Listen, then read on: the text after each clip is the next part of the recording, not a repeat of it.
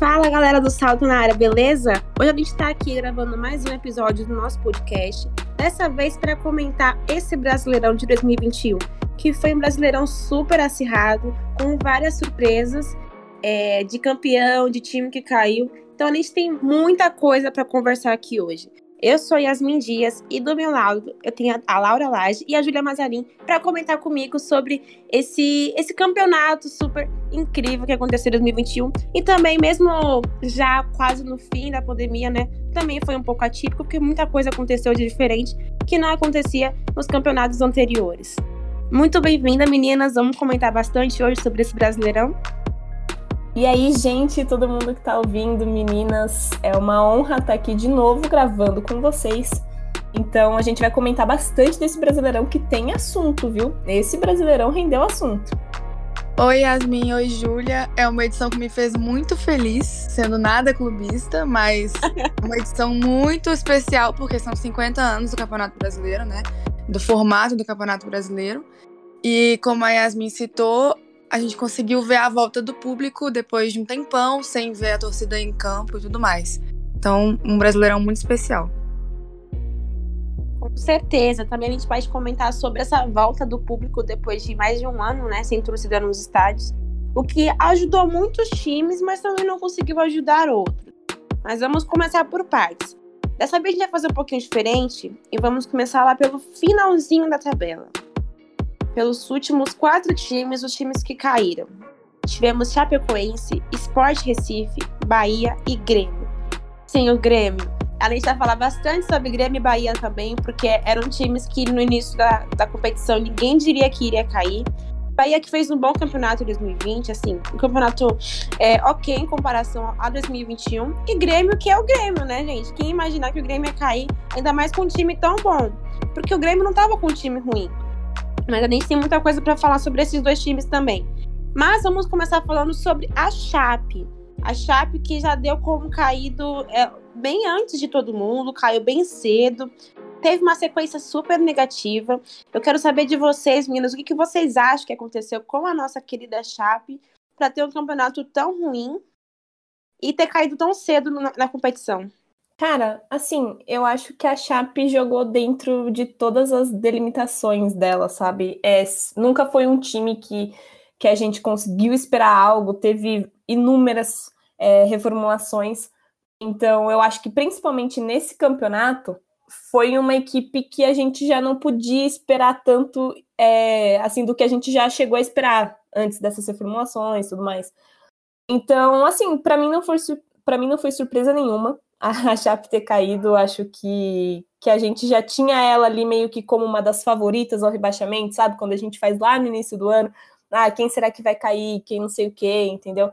Então eu acho que para mim a maior surpresa dessa dessa zona aí é o Grêmio. Então a Chape foi assim, é uma tristeza porque todo mundo gosta da Chape, é um time muito querido por, por todo mundo, é, mas não foi surpresa nenhuma, pelo menos para mim não.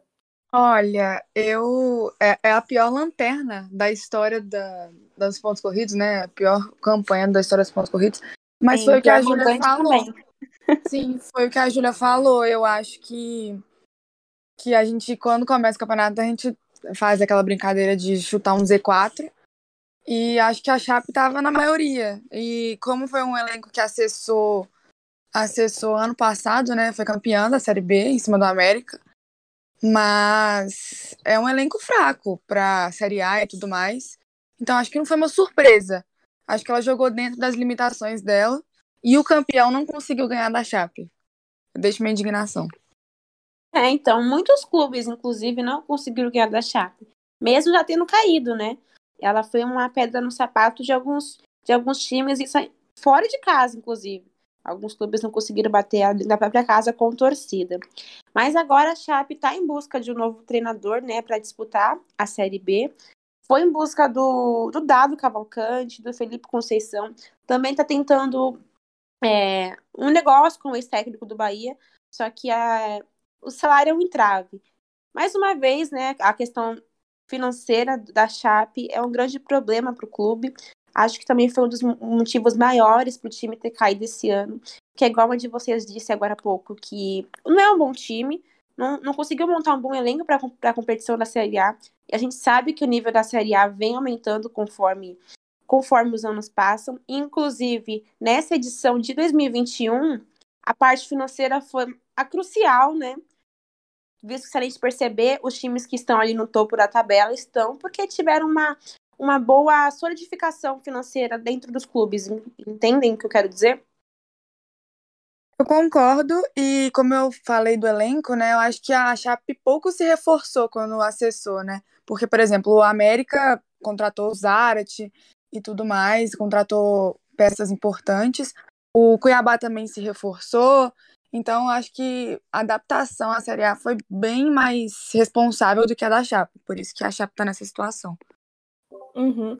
E, e, assim, essa série B vai ser uma das mais difíceis de todos os tempos, assim, que, que a gente mais já viu. do que a passada, né? Que a gente achava Exatamente.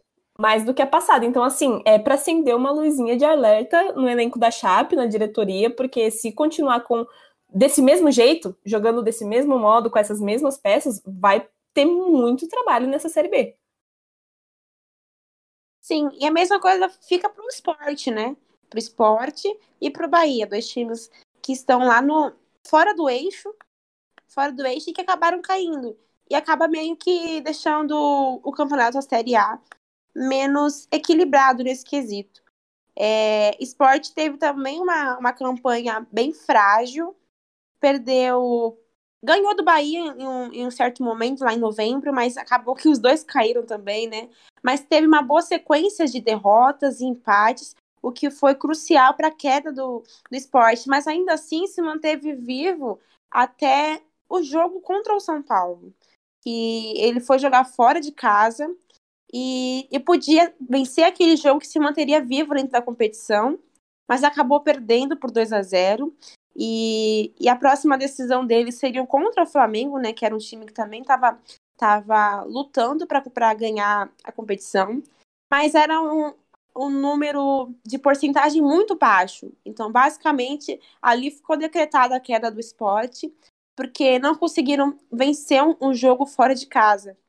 Mas ainda assim, é, faltando quatro rodadas para o término da competição, o esporte ainda se mantinha vivo e isso mostra como é que foi disputada essa nossa competição. Porque, por exemplo, o Grêmio, até a última rodada, tinha chances de se manter vivo na Série A. É... Por que, que aconteceu isso? Por que, que tantos times, esses, esses três últimos times, né, que foi o Bahia, o Esporte e, e o Grêmio, que caíram, conseguiram chances até o finzinho da competição de se manterem vivos no Brasileirão? Cara, é muito boa a pergunta, porque, assim, não dá para explicar, né, a situação assim de Bahia, de Grêmio, principalmente do Grêmio, mas assim, não dá pra gente explicar o que, que aconteceu para esses times estarem tão maus e tão na parte de baixo da tabela, brigando praticamente o campeonato inteiro para não cair. E, e, foi muito acirrado mesmo, porque assim, eu já falei isso em algum lugar que eu não lembro agora qual. Quem jogou mais do que o Atlético Mineiro? Então, assim, o resto era puro, assim, é, briga, era pura disputa mesmo. Assim, além do Atlético, claro que o Atlético não venceu a Chape, mas tirando esse, esse tropeço aí, é, foi todos os jogos foram muito brigados, todos os jogos foram muito cá. Não, não teve um jogo que a gente olhou e falou assim, nossa, vai ser favorito. Nem mesmo o Flamengo, que todo mundo apostava bastante, o Palmeiras, é, esses times mais ricos, melhores, enfim. Então, assim, o campeonato inteiro foi muito disputado, só que eu não sei vocês, mas eu não consigo explicar ainda o que, que aconteceu com o Bahia, o que, que aconteceu com o Grêmio. Olha, eu acho que essa, essa disputa, né, é, em todas as partes da tabela, igual vocês pontuaram, é a vida de quem ama o Campeonato Brasileiro, porque a gente se vangloria muito de ter o campeonato mais disputado do mundo, né? Por mais que eu não concorde, mas a gente, a gente tem disputas até as últimas rodadas, e tem muito equilíbrio ali na parte de baixo da tabela. Foi o que eu enxerguei, equilíbrio, né? E eu também enxergo que o Atlético foi o único que teve uma disparidade. Na toa terminou 13 pontos na frente do Flamengo. Mas é, na, na, parte de baixo da tabela, como o Grêmio e tal, eu tô que nem a Júlia, não sei explicar a situação do Grêmio. E é, a minha surpresa é tamanha de entender que Juventude fica, que Cuiabá fica, que América fica. Porque para mim, na, quando começou o campeonato, era muito claro que esses quatro times que acessaram, né, é, Cuiabá, América, Juventude e Chapecoense, para mim era tipo muito fácil falar que eles iam cair. Então a minha grande surpresa foi o Grêmio e o Bahia, né? Porque o Bahia tem um elenco bom. Eu não acho o Bahia que tem um elenco ruim, mas joga um futebol muito pobre perto do que tem. E é uma pena que caia para a Série A. Isso também pode ser culpa de técnico, né? Muitas pessoas acusam, é, por exemplo, a queda do Grêmio porque não tinha um técnico à altura do elenco que tinha, né? Porque o Grêmio não tem um elenco ruim. Não a é, nível eu acho que perdeu muito tempo com, com técnicos assim, tipo o Filipão. Acho que perdeu muito tempo. Acho que deveria ter demitido antes. É, é Sim, eu acho que errou muito né? também, né? né? Errou muito na, no planejamento do ano. Com certeza. E também acho que eles não tinham tanta certeza que iam perder o técnico deles, né? É, sim, com certeza. Eu acho que, que é, porque time rebaixado, tipo o Cruzeiro em 2019, não tem muito o que explicar, sabe? Sabe, gente? Eu acho que é assim, a gente só entende quando vê, a gente só acredita quando vê, porque até o final eu acreditava que o Grêmio ia se livrar. Mesmo que não fosse por ele, mas pelos outros. Porque você não uhum. consegue acreditar que um elenco tão bom assim vai cair para a Série B. E aconteceu a mesma coisa com o Cruzeiro, sabe? Então, essa crise, assim, por si só, já rebaixa um time. A gente vê que o clima, né, já é de rebaixado. Eu acho que eu esperava menos a queda do Cruzeiro do que a esperia do Grêmio. Porque a do Cruzeiro, eu fiquei até o último segundo confiando que ele ia ficar assistindo aquele jogo do Botafogo, né? Que o é, Botafogo acabou se safando. Sim.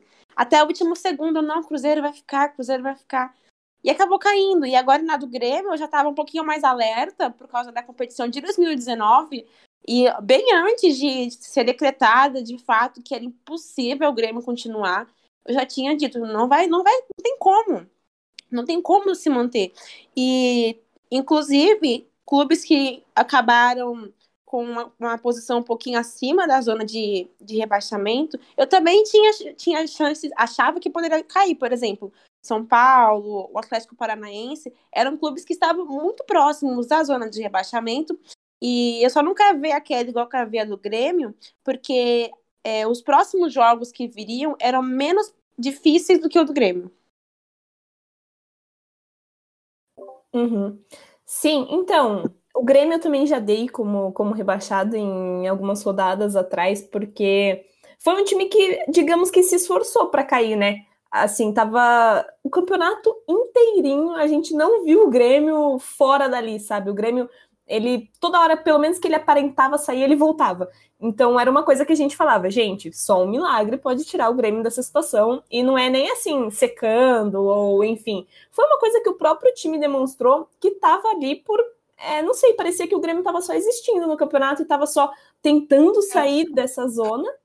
Não é? Tava só vivendo, tava só tentando sair, mas ao mesmo tempo que tentava, parecia que tava, tipo, acomodado e falava, ah, não, os outros estão piores ou não sei o que se passava na cabeça. E essa troca de treinador, assim, é, esse é o problema que vários times têm, de, de trocar treinador achando que são santos milagreiros, e o treinador achar isso também, e aí vira aquela lambança pior ainda do que estava antes.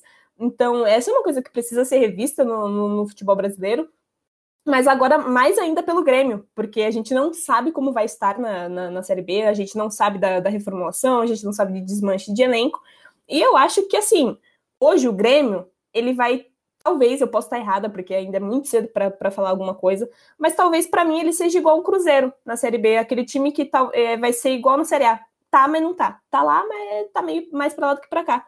Então, não sei, é meio triste, né, ver isso acontecendo com, com tantos clubes é, grandes, assim, de, de maior expressão que a gente está vendo nos últimos anos, mas é uma coisa que, que a gente precisa, talvez, ter respostas, né, porque principalmente a gente não vai, não vai achar. Eu acho que até com, com esses grandes caindo, né, é uma polêmica, porque, por exemplo, Vasco, Botafogo, Botafogo acessou, né?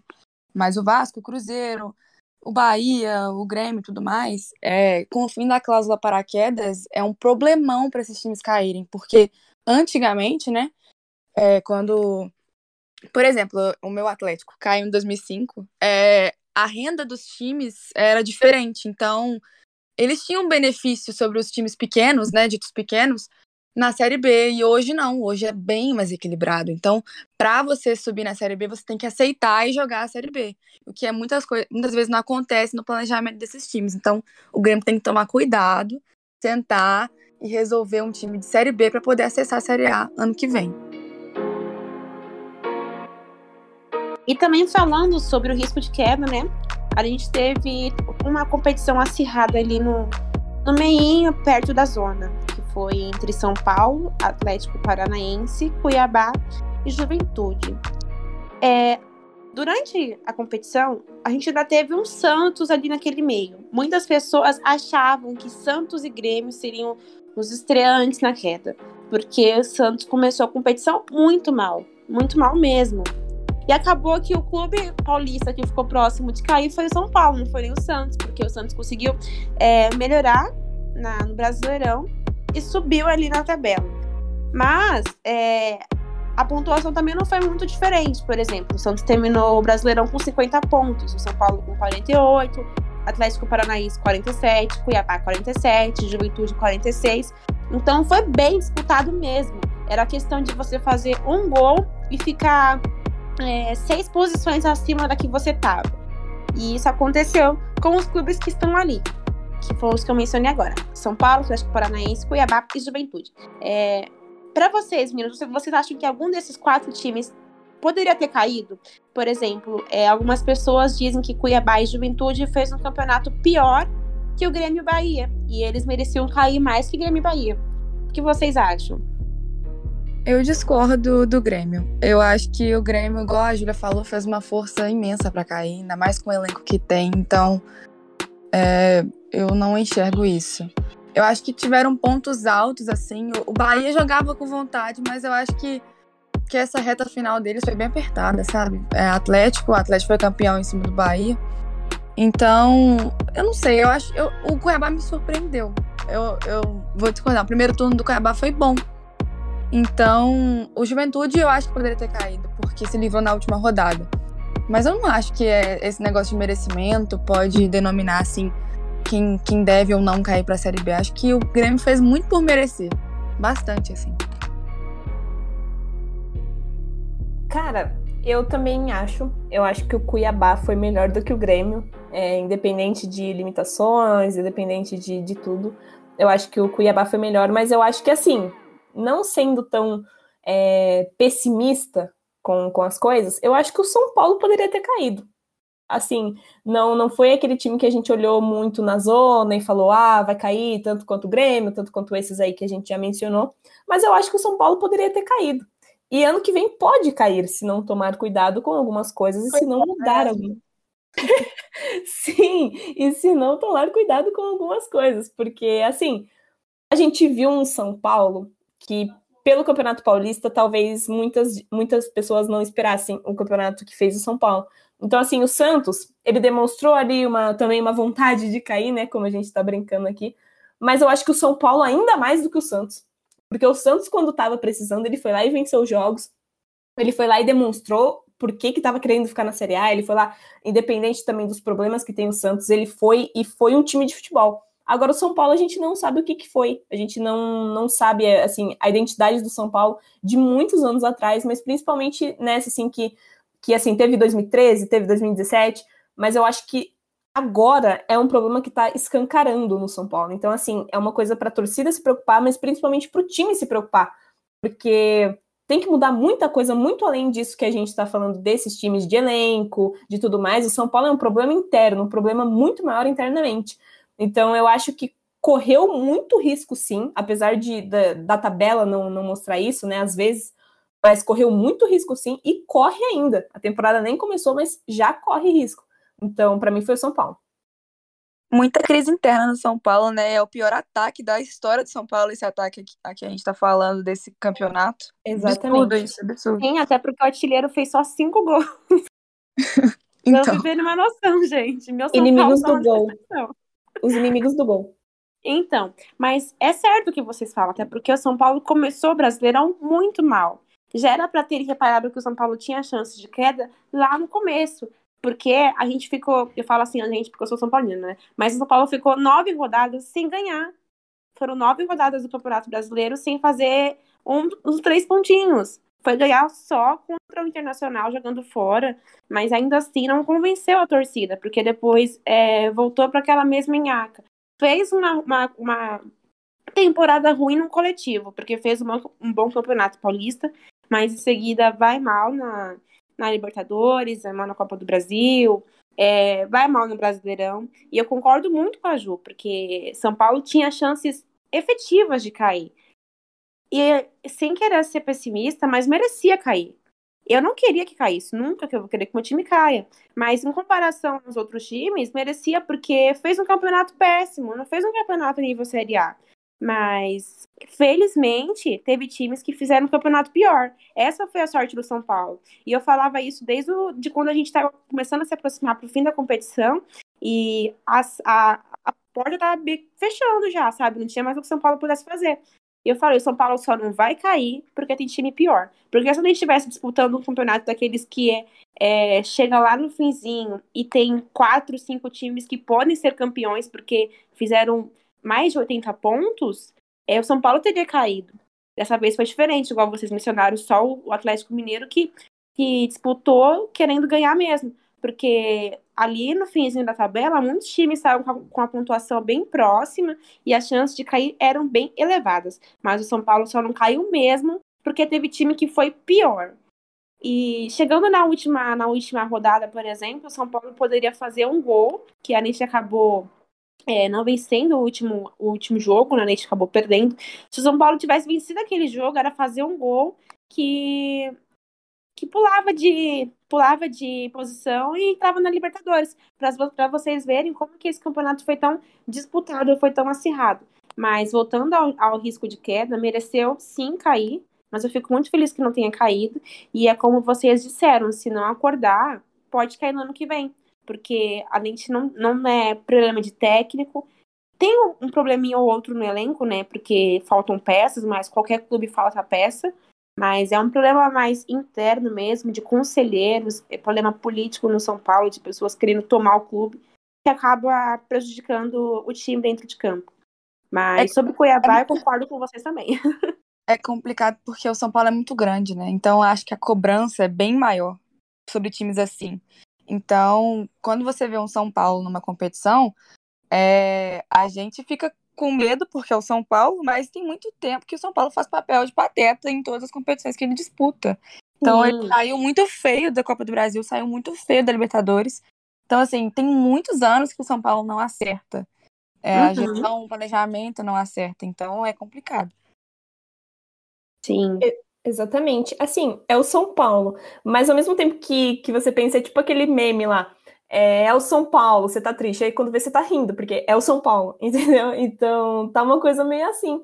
E é igual vocês falaram, eu assino embaixo, que outros times foram piores, mas se ano que vem o São Paulo for pior, a gente não sabe. E pode ser, tem altas chances de ser. Então, assim, quando você vê um áudio do Murici falando daquele jeito da situação de São Paulo, quando você Bizarro. vê uma coletiva, exatamente, quando você vê uma coletiva do Rogério é, falando, escancarando tudo, e quando você vê um presidente omisso, como foi em todos os outros anos, e ele falou que ia ser diferente e tá sendo mais do mesmo, quando você vê isso acontecendo, você meio que perde a esperança, assim, eu acho que a torcida São Paulina tá meio que sem esperança, ao mesmo tempo que apoia, mas tá daquele jeito assim, tomara que tenha times piores, tomara que o São Paulo não faça papel de besta, tomara que não sei o que, sabe? É tudo no tomara, nunca é. O São Paulo vai bem nessa competição, o São Paulo vai bem nisso, o São Paulo vai, vai bem naquilo. Então, assim, tá, tá bizarro.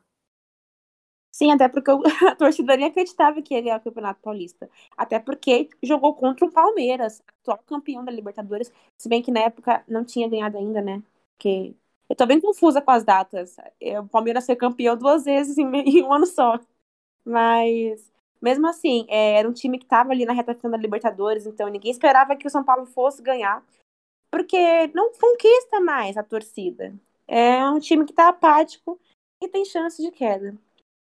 Mas voltando aos outros clubes, é, eu concordo com vocês em relação ao Cuiabá. Fez um primeiro turno incrível, mas é aquele, como que eu posso dizer? Aquele refrigerante que perde gás. Infelizmente, o Cuiabá ainda não tem tanto de investimento é, em comparação aos outros clubes, né? Por isso que acabou perdendo gás, ao meu ver, no, no segundo turno da competição. Mas mais para cima, a gente teve outros times que ficaram mais próximos ali de uma zona da Libertadores, que dessa vez foi bem grande, né? A gente teve oito clubes indo para Libertadores. Mas tiveram quatro que não, não foram, que foi Atlético Goianiense, Santos, Ceará e Internacional. É, como que foi o campeonato desses quatro times para vocês? Olha, eu acho que o Inter, o Inter saiu de um time que disputou título, que não foi campeão por causa de um gol, por causa do Edenilson, que estava a centímetros na frente. Mas o Inter me surpreendeu porque parece que o Inter jogou o Campeonato Brasileiro para ver o Grêmio cair, né? Acho que. Porque o Inter, se vocês forem ver, tá com 48 pontos e o Grêmio com 43. Então, assim, a, a distância não é muita. Acho que se o Inter tivesse perdido pro Grenal, que foi o que eles tão, tanto gostaram de vencer na temporada, é, complicaria um pouquinho a vida dele em relação ao rebaixamento. Agora, os outros times, né, o Atlético Goianiense, o Santos e o Ceará, o Santos melhorou muito com a vinda do Carilli. É, realmente ajeitou a casa. E os confrontos, assim, importantes, tipo do Grêmio e tudo mais, o Santos chamou a responsabilidade e ganhou, né? É um, é um time que, que jogou um futebol legal, assim, e mereceu, fez por merecer ficar na Série A. O Atlético Goianiense é uma grata surpresa desde o ano passado para mim, porque eu não pensava que eles fossem ficar. É, mas é um time consistente, é um time bom. Ganhou do líder, né, é, na casa deles, então faz valer o mando de campo também. É um caldeirãozinho, aquele Antônio Alcioli. E o, o Ceará, né, o Ceará, o futebol cearense tá conseguindo se manter na Série A. O Fortaleza, grata surpresa para mim do ano, mas depois a gente fala. Já o Ceará, é, com a saída do Guto, né, e agora o Thiago Nunes está lá, eu acho que, assim, a saída do Guto é, era mais para mudar de ar, né? Mudar de ar, porque estava muito tempo lá e tudo mais, mas eu não sei se, se deveria ter saído, não. Acho que poderia melhorar com ele também. Mas eu, eu elogio o Ceará, porque eu acho que é um time que batalhador, assim, a torcida também apoia muito, então é isso. Para mim, é justo. Cara, para mim também, eu concordo. Eu acho que o Ceará é, errou em demitir o Guto Ferreira, por mais que, que tenha ficado numa boa posição na tabela, mas eu não demitiria o, o Guto Ferreira, eu não, não faria o que, o que fizeram e. Mas em compensação, assim, os outros times, o Inter é, é assim, também para mim foi uma, uma surpresa barra decepção, porque foi uma surpresa ter me decepcionado com o Inter, porque é igual você falou, tava, veio de um campeonato muito bom e, e veio de, é, de peças importantes, veio de partidas muito importantes que a gente viu um Inter assim avassalador e de repente está em décimo segundo, sabe? Então é, é, meio estranho isso. É igual a gente está falando, é meio difícil de explicar o que, que acontece com, com os times ao longo do campeonato.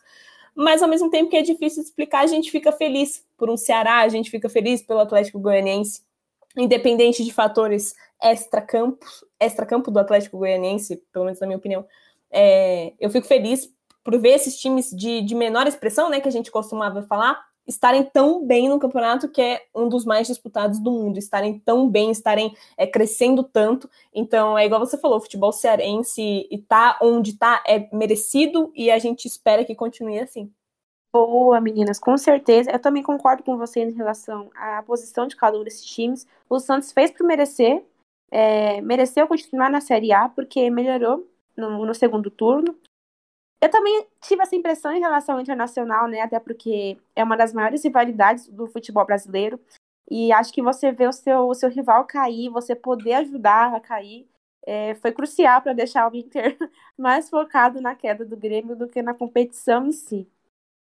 Mas um pouquinho acima de, desses quatro times, a gente teve um América Fluminense, Bragantino e Corinthians, que também surpreenderam. Por que, que eu digo isso? A América vai disputar uma Libertadores. É, é igual a Lara falou no começo. A gente achava que o América poderia cair e vai disputar uma Libertadores. Depois que venceu o São Paulo na última rodada, conseguiu entrar na zona de classificação da Liberta. E, se eu não me engano, é a primeira Libertadores da história do clube, né? Então, foi uma, uma boa surpresa para a competição. E também tenho, tenho certeza que vai agregar bastante na, na Libertadores, porque é um time muito legal de, de, se assistir. Eu gosto de ver os jogos do América, porque não é aquele time que joga na, na retranca, sabe? É um time que joga pra frente. Fluminense também foi uma surpresa positiva, é, teve chance de chegar, de ter uma posição um pouquinho maior, né? porque fez 54 pontos e o Bragantino, por exemplo, fez 56, o Corinthians 57. Foi uma questão assim de fazer um golzinho a mais e vencer o jogo que você conseguia uma posição melhor. E o Fluminense, né, que conseguiu fazer o maior público no Maracanã nessas últimas rodadas, é, conseguiu atrair mais a torcida. Então, a volta da torcida ajudou sim o clube a ficar na posição que ficou, que foi na sétima colocação. Bragantino, mais uma vez, surpreendendo positivamente. Teve o Arthur, né, que é considerado o melhor atacante do Brasileirão, foi bola de prata. Teve alguns outros destaques que foram o Léo Ortiz, o Cleiton. É... Foi um time, mais uma vez, que mereceu a posição. Pode, eu tenho certeza que daqui a alguns anos o Bragantino vai lutar por, por título, sim, ali na competição, porque tá vindo muito bem, veio bem em 2020, veio bem em 2021. E o Corinthians, o Corinthians que foi avassalador depois de quatro contratações especiais, que foram Renato Augusto, Juliano, Roger Guedes e William. O Corinthians, que também no começo da competição, algumas pessoas achavam que tinha chances de ficar perto da zona de, de rebaixamento. Não que poderia cair, mas que estaria perto da zona, porque estava mal. Estava mal, assim como o Santos. Acho que nem, nem tanto quanto o Santos, mas também estava mal. É, mas é, percebeu cedo onde estava errando, é, investiu bem, não trouxe contratação é, para descartar, por exemplo. Foram contratações pontuais que ajudaram o time. O William, ele chegou, ele ficou um tempinho parado, porque tinha algumas questões, mas logo voltou e conseguiu ajudar o Corinthians. Então, esses quatro times que eu acabei de mencionar, Corinthians, Bragantino, Fluminense e América, surpreenderam positivamente e, ao meu ver, merecem a posição que estão e quem sabe na, na competição de 2022 podem brigar mais ali no topo da tabela do que brigar esse ano. É, o que, que vocês acham em relação a esses quatro times também? Olha, é, Yas, eu acho que assim, o Corinthians, ele além da. O Corinthians é muito grande, a torcida é muito grande. É, o mando de campo do Corinthians é uma coisa. Acho que é, é um dos estados mais difíceis de jogar assim no mundo. De verdade mesmo, a torcida abraça o time. Então, é um time que eu respeito, assim, em casa. É, é um time que dá medo de jogar com o público. E com, com a volta do público, o Corinthians fez valer, né? Ficou uns oito, se eu não me engano, não tenho essa informação certa, mas acho que foram oito jogos sem perder. Na verdade, não foram oito jogos sem perder, foram oito jogos ganhando em casa. Então, o Corinthians contratou bem, igual você falou. Começou o ano muito mal. Começou o ano pagando mico em Sul-Americana. É, foi eliminado pelo Atlético Goianiense na Copa do Brasil. Então, começou o ano mal, mas percebeu onde estava errando, contratou, chegou com um pacotão de reforços, né? Então foi uma surpresa, assim, e deu certo. É, são, são reforços muito bons, não tenho o que dizer. E tá contratando até agora, né? Agora tá cheio de especulação pro Corinthians. É. Então tá, tá numa fase boa e vai jogar Libertadores ano que vem. O Bragantino, desde que subiu, é uma, uma surpresa muito boa, assim. Tem destaques muito bons. para mim, o Arthur é. Nossa, o Arthur é inacreditável atacante muito bom, sabe jogar muita bola. E o Barbieri, né, que é o técnico. Você citou aí os destaques, e o Barbieri também é um ótimo técnico, sabe muito assim. É um time que, é, taticamente falando, é, um jogo muito legal de assistir. Eu gostava muito de assistir o Bragantino. O Fluminense é um time que, que se dá melhor com o Marcão. Assim, o Marcão é aquela peça que assim, eu contratei um técnico, deu errado, chama o Marcão. É isso. E ele, eu espero que nunca efetivem ele e usem ele assim, porque é o que dá certo, né? Parece que ele nasceu para treinar o Fluminense. É, mas o Fluminense, para mim, tem a revelação do campeonato, por exemplo, uma das revelações do campeonato, que é o André, que é cria do Fluminense, então é bem interessante ver o Fluminense, acho que ele fez por merecer, fez um campeonato bom. E o América, o América que é aqui de BH, é uma, uma surpresa também, porque acessou a Série A é, no ano passado. E o América, ele, ele era semifinalista de Copa do Brasil no ano passado, com o Lisca doido, mas quando o Lisca saiu, o Wagner Mancini assumiu. E o Wagner Mancini assumiu e o time jogava bem, assim, sabe? Só que aí o Wagner foi pro, pro Grêmio, foi rebaixado com o Grêmio, e agora o América tá com o interino. Só que o América contratou muito bem também. O América chegou numa uma final de, de Mineiro, perdeu para o Atlético com dois empates, porque é o que o regulamento diz, não tem pênalti no, no Campeonato Mineiro, então é, a melhor campanha leva, né? E o Atlético era líder, então o Atlético levou, mas assim, o América foi um adversário duro, porque o meu, o meu Atlético ele sofreu na, nos dois turnos para ganhar do América. Um, um, um adversário que complicou a vida do, é, dos times e que carimbou essa aí da Libertadores em cima de São Paulo da Gás 2 a 0 no Independência. Então, eu acho que é merecido. Acho que fizeram por merecer a posição na tabela. Cara, para mim também. Todas essas posições foram mais do que justas, assim, é, na minha opinião. E eu acho que principalmente Corinthians, porque o Corinthians foi o que o que a gente não esperava, talvez, no, no, início do campeonato, e veio com contratações pontuais que, que com a junção com a base é, do Corinthians, que fizeram também uma ótima temporada, é o exemplo do GP, do João Vitor, enfim, é, foi uma junção perfeita para o Corinthians. Assim, eu nem boto tanto os méritos no Silvinho, tem muita gente pedindo, inclusive, o fora Silvinho, mas eu acho que ele soube é, fazer a gestão dessa junção muito bem. Então, além do campo, né? É, o time foi muito bem. O time fez por merecer, o time fez é, assim esses jogadores que chegaram entenderam o peso da camisa do Corinthians e, e a torcida com certeza foi um dos fatores para isso também, porque fora de casa o desempenho não foi tão bom assim, mas quando tá com, com a Fiel é, é um Corinthians completamente diferente e é o Corinthians que a torcida quer ver. Então, foi isso que o Corinthians mostrou, foi isso que o Corinthians fez, então tá merecido é, terminar na quinta posição, foi muito merecido. O Bragantino é igual vocês falaram, o Bragantino vem de duas temporadas assim, que a gente é, se surpreende, mas ao mesmo tempo, por exemplo, esse ano já foi mais assim, ah, o Bragantino tá bem de novo, assim, tá virando uma rotina o Bragantino fazer boas temporadas. Então eu fico muito feliz com isso, é um time que, que se reconstruiu, né, completamente, é um time que, que merece estar onde está, com o Arthur, era com o Claudinho também na, na época, então são, é um time que tem, assim, não tem estrela, mas tem nomes muito bons que, é, que podem virar estrela, que já são, talvez, podem ser para alguns, então são nomes que fazem a diferença e dão trabalho, dão muito trabalho.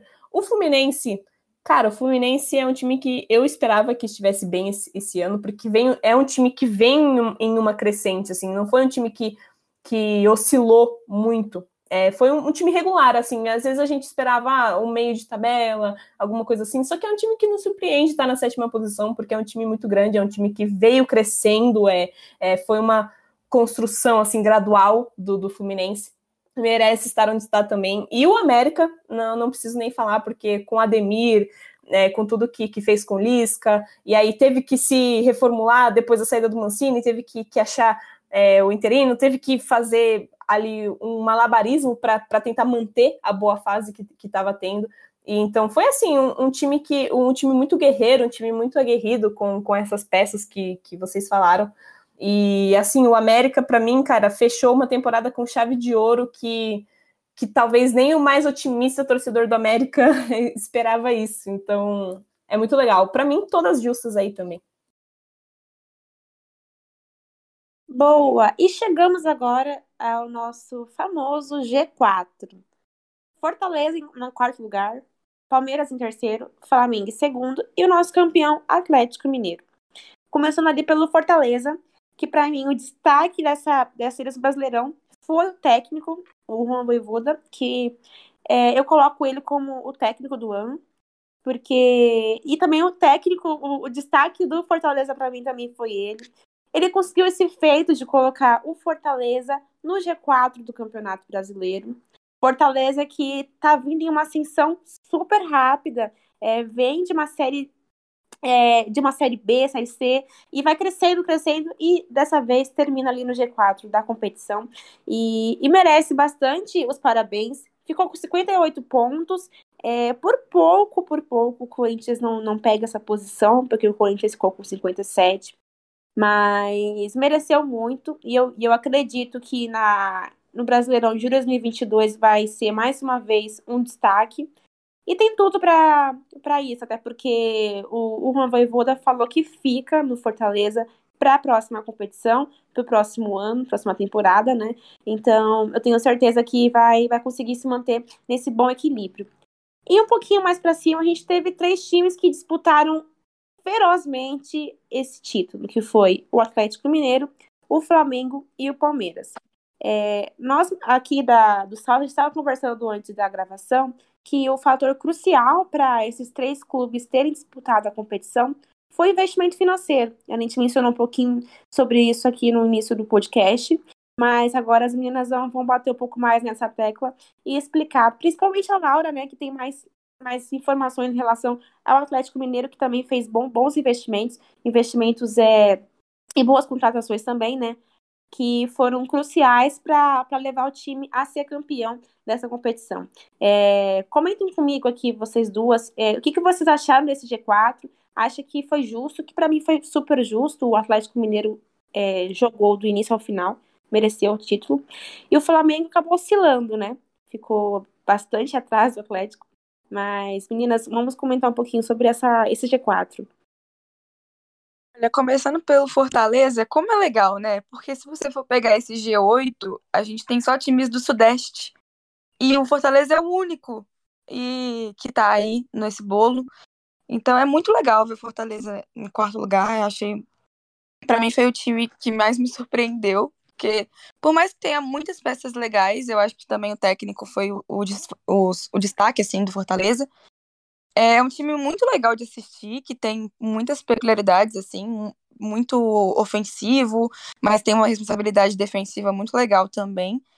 O Fortaleza é, surpreendeu tá na Libertadores, vai para a fase de grupos.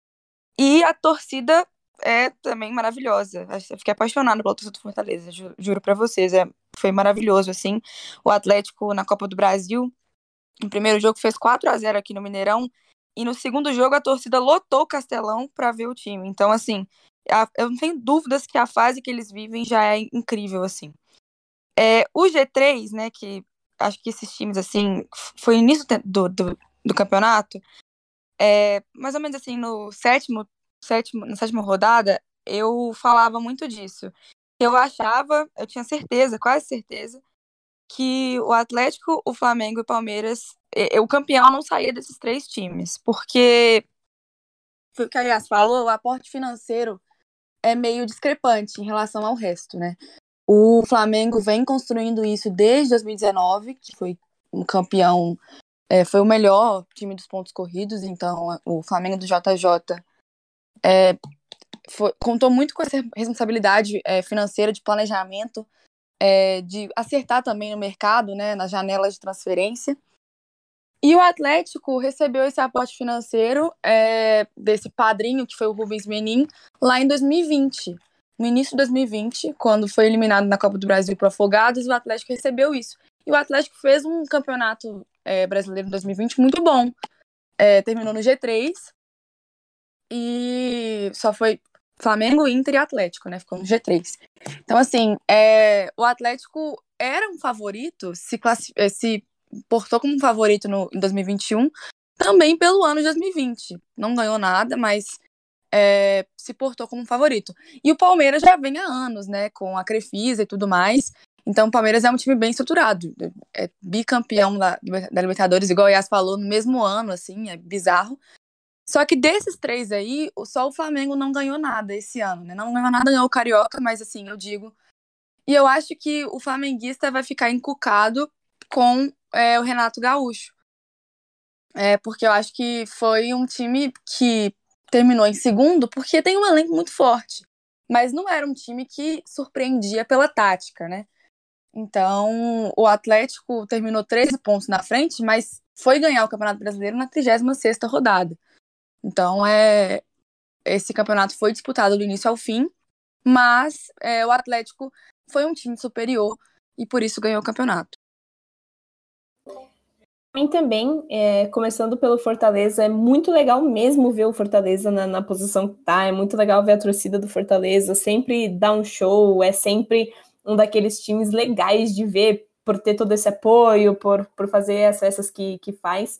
E só que eu acho que assim, o Voivoda para mim também é o técnico do ano. É indiscutível o trabalho que o cara fez, a, é, a estratégia que ele teve para fazer o Fortaleza só crescer, crescer, crescer no campeonato. Mas eu acho que esse é um trabalho que já vem assim de alguns anos do Fortaleza.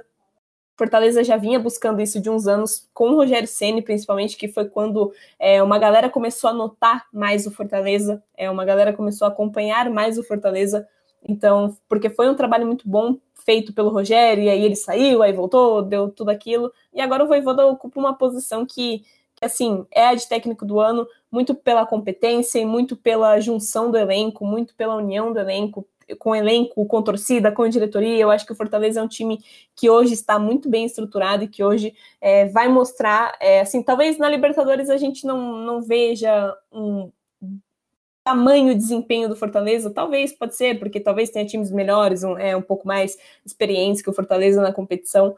Mas assim, vai ser muito legal e eu espero mesmo que vá muito bem. É, eu espero mesmo que, que, surpreenda ainda mais, igual a gente está falando aqui de surpresa, porque é muito legal ver o Fortaleza nessa posição.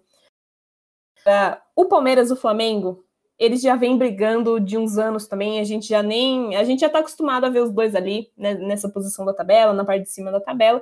Então, assim, para mim, dentre Flamengo e Palmeiras, apesar do Palmeiras ter acabado abaixo do Flamengo na tabela, para mim o Palmeiras é melhor. Hoje é melhor do que o Flamengo.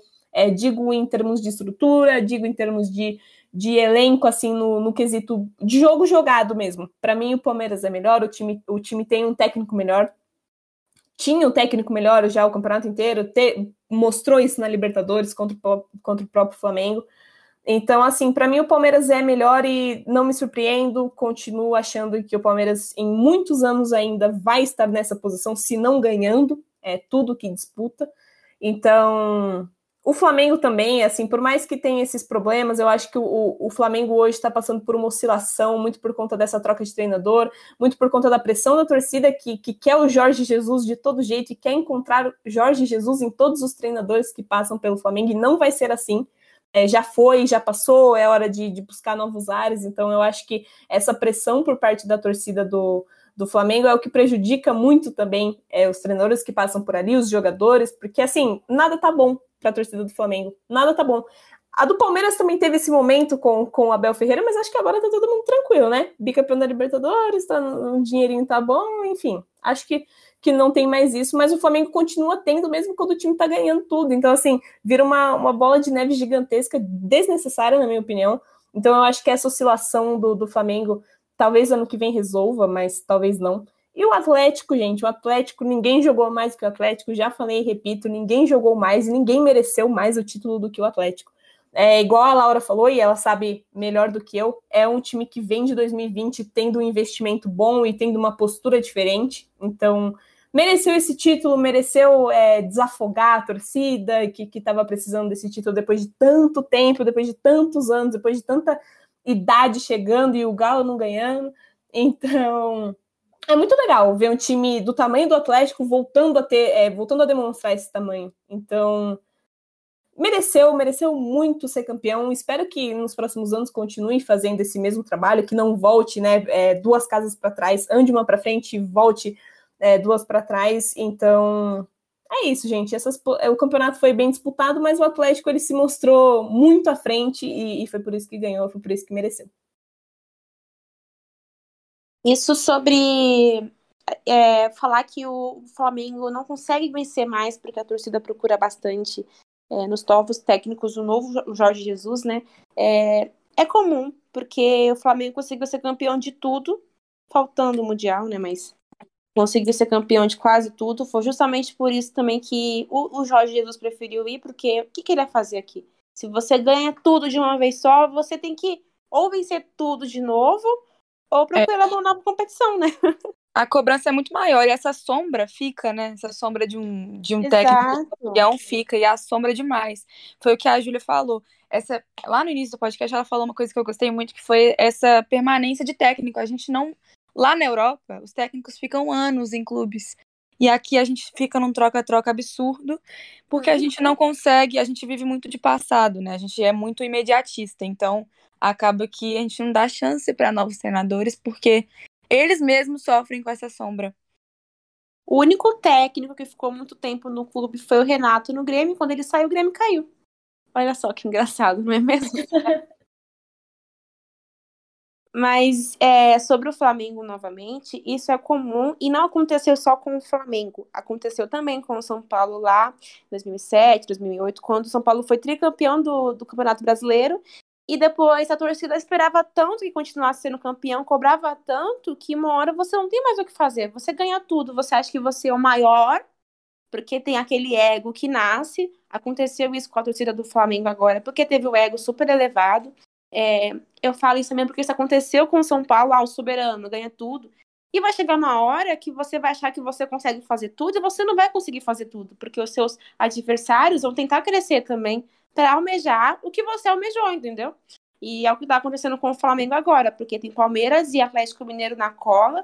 O Flamengo não foi campeão de nada esse ano, justamente por isso. Achou que conseguia continuar ganhando tudo, mas não é assim que funciona, né? Exatamente. Os, adversar os adversários aprendem, né? É, a jogar contra você. Se você continua mantendo uma, é assim, time que tá ganhando não se mexe, mas talvez tenha que mexer, porque os adversários vão aprender e vão começar a te derrotar. Então, assim, o mal desses times é igual você citou o São Paulo e agora o Flamengo. O mal desses times é achar que todo o resto é, é abaixo, sabe? Todo o resto, ah, a gente tá aqui em outro patamar. Então, o mal é esse, para mim. O mal é esse, porque a gente viu agora o Atlético, a gente viu o Palmeiras, a gente vê que esses times aprenderam e aprenderam bem e vão continuar melhorando cada vez mais. E se você continuar na mesma posição, vai acontecer isso que aconteceu. Não vai ganhar nada. Até um Atlético Paranaense que eliminou eles da, da Copa do Brasil, né? Fazendo 3x0 dentro do Maracanã. E ontem levou 4x0 do Atlético, então isso deixa eles com raiva, porque é o que eu disse, o, o Renato pode não ter feito um trabalho muito bom, mas parecia que que tava tudo bem, que ah, o Flamengo tem um elenco muito legal, e é pelas individualidades que nós vamos ser campeões, mas não é bem assim, né? O campeonato, o futebol é muito jogado, então é, é complicado. Bom, meninas, é... vamos chegando ao fim do nosso episódio aqui no nosso podcast. Eu quero avisar as pessoas que estão nos ouvindo que vai rolar é, uma seleção do salto. A gente vai escolher os nossos destaques dessa competição. É, a gente só não fez isso agora porque só temos três aqui e o nosso grupo é bem grande. Então a gente vai fazer uma reunião entre nós e vai estar nas nossas redes sociais, bem bonitinho, a nossa seleção do Campeonato Brasileiro de 2021. Eu quero agradecer já a companhia das meninas que estão aqui comigo comentando sobre essa competição que foi incrível. E agradecer a cada um de vocês que nos ouviu até o final. Muito obrigado, vocês nos ajudam a continuar aqui vindo todos os dias gravar é, um episódio novo. E esse foi incrível, adorei conversar com todos vocês. Muito obrigada, Ju e Laura. Obrigada a você, Yas. Obrigada, Júlia. É, é, muito bom conversar sobre o Campeonato Brasileiro, sobre essa edição tão legal do campeonato. E espero gravar mais no ano que vem com vocês, de mais um Campeonato Brasileiro. Mas vocês sabem muito e é um orgulho e uma honra para mim estar aqui. Cara, muito obrigada pela companhia, obrigada a todo mundo que, que ouviu. Acho que a gente conseguiu passar bem o que a gente estava sentindo é, em relação a esse campeonato, todas as nossas opiniões, e foi muito legal. Eu espero que todo mundo que esteja ouvindo aí goste tanto quanto a gente gostou de fazer esse episódio. E ano que vem tem mais, gente. Tem mais brasileiro, tem mais salto na área, vocês não vão se livrar da gente tão fácil, não. Isso, gente. Muito obrigada mais uma vez e até o próximo episódio do nosso Salto na Área. Um grande beijo.